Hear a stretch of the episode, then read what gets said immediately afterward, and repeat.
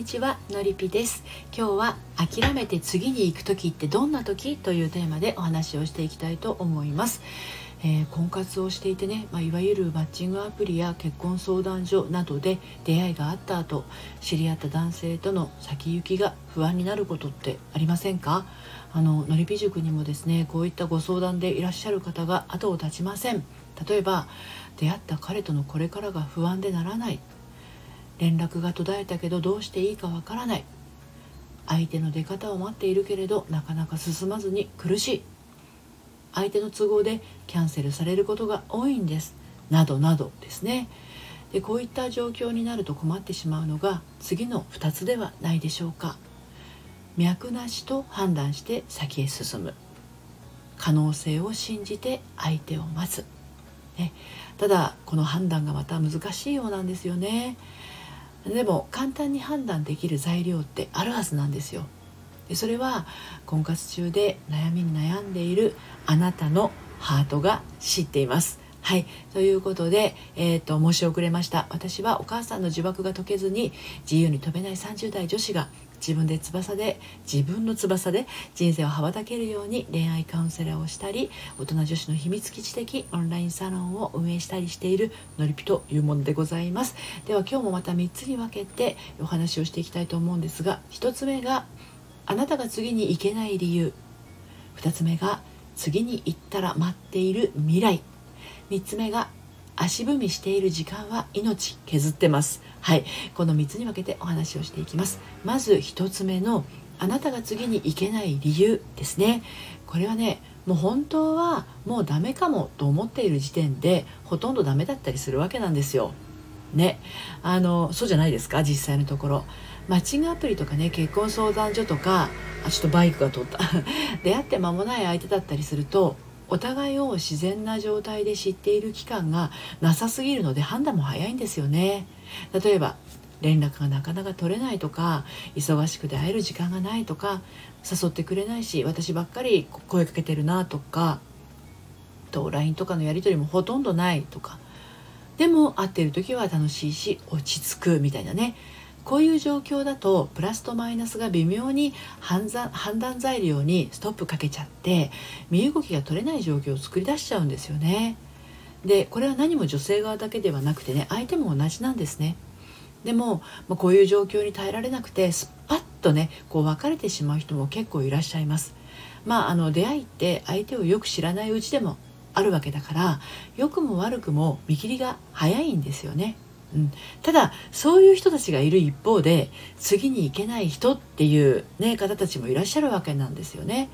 ではそういう人たちが次に行けない理由って何だと思いますか？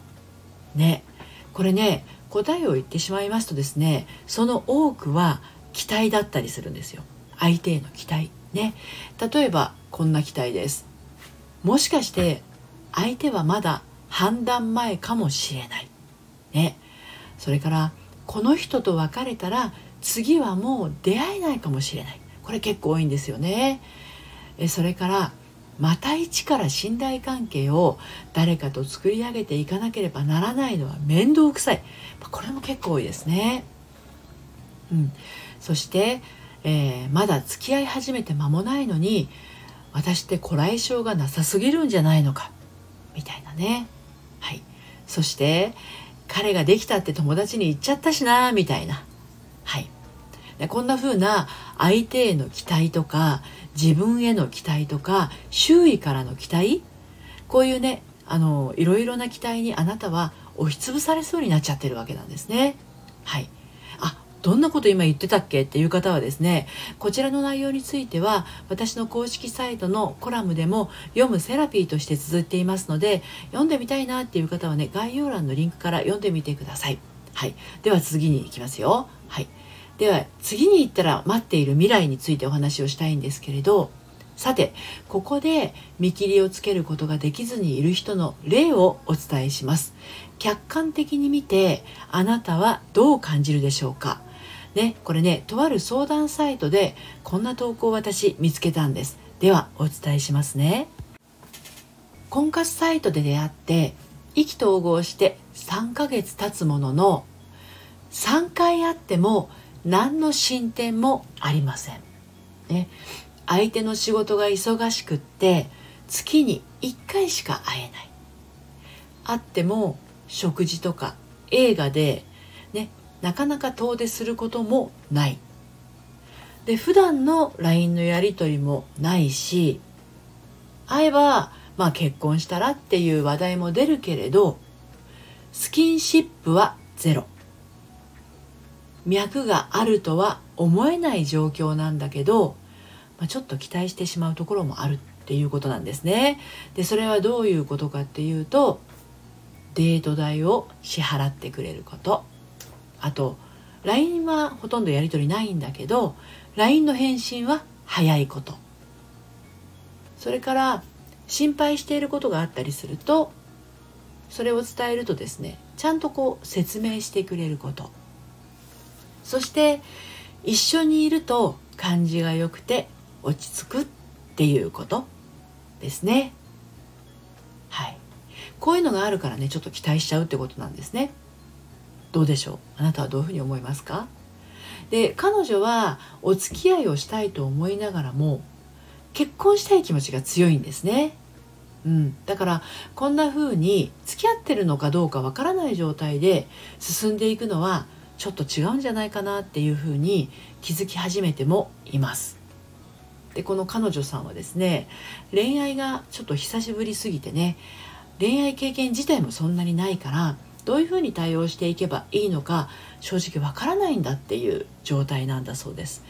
あなたならこんな状態どうしますか？ね。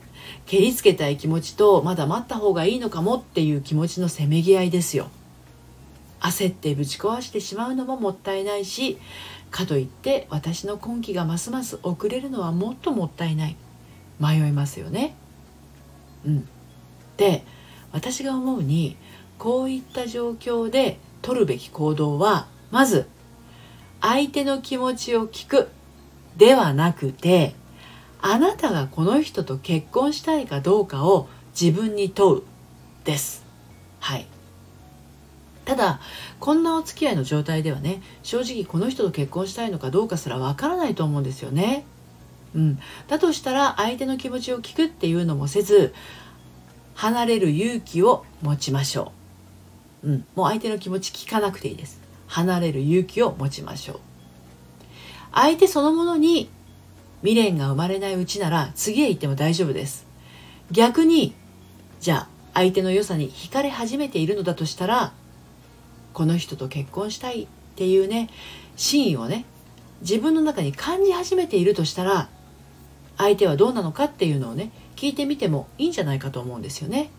でそこでもし相手がそうなら万々歳なんだけどもしそうじゃないのならその人と付き合っている時間は不毛な時間となります。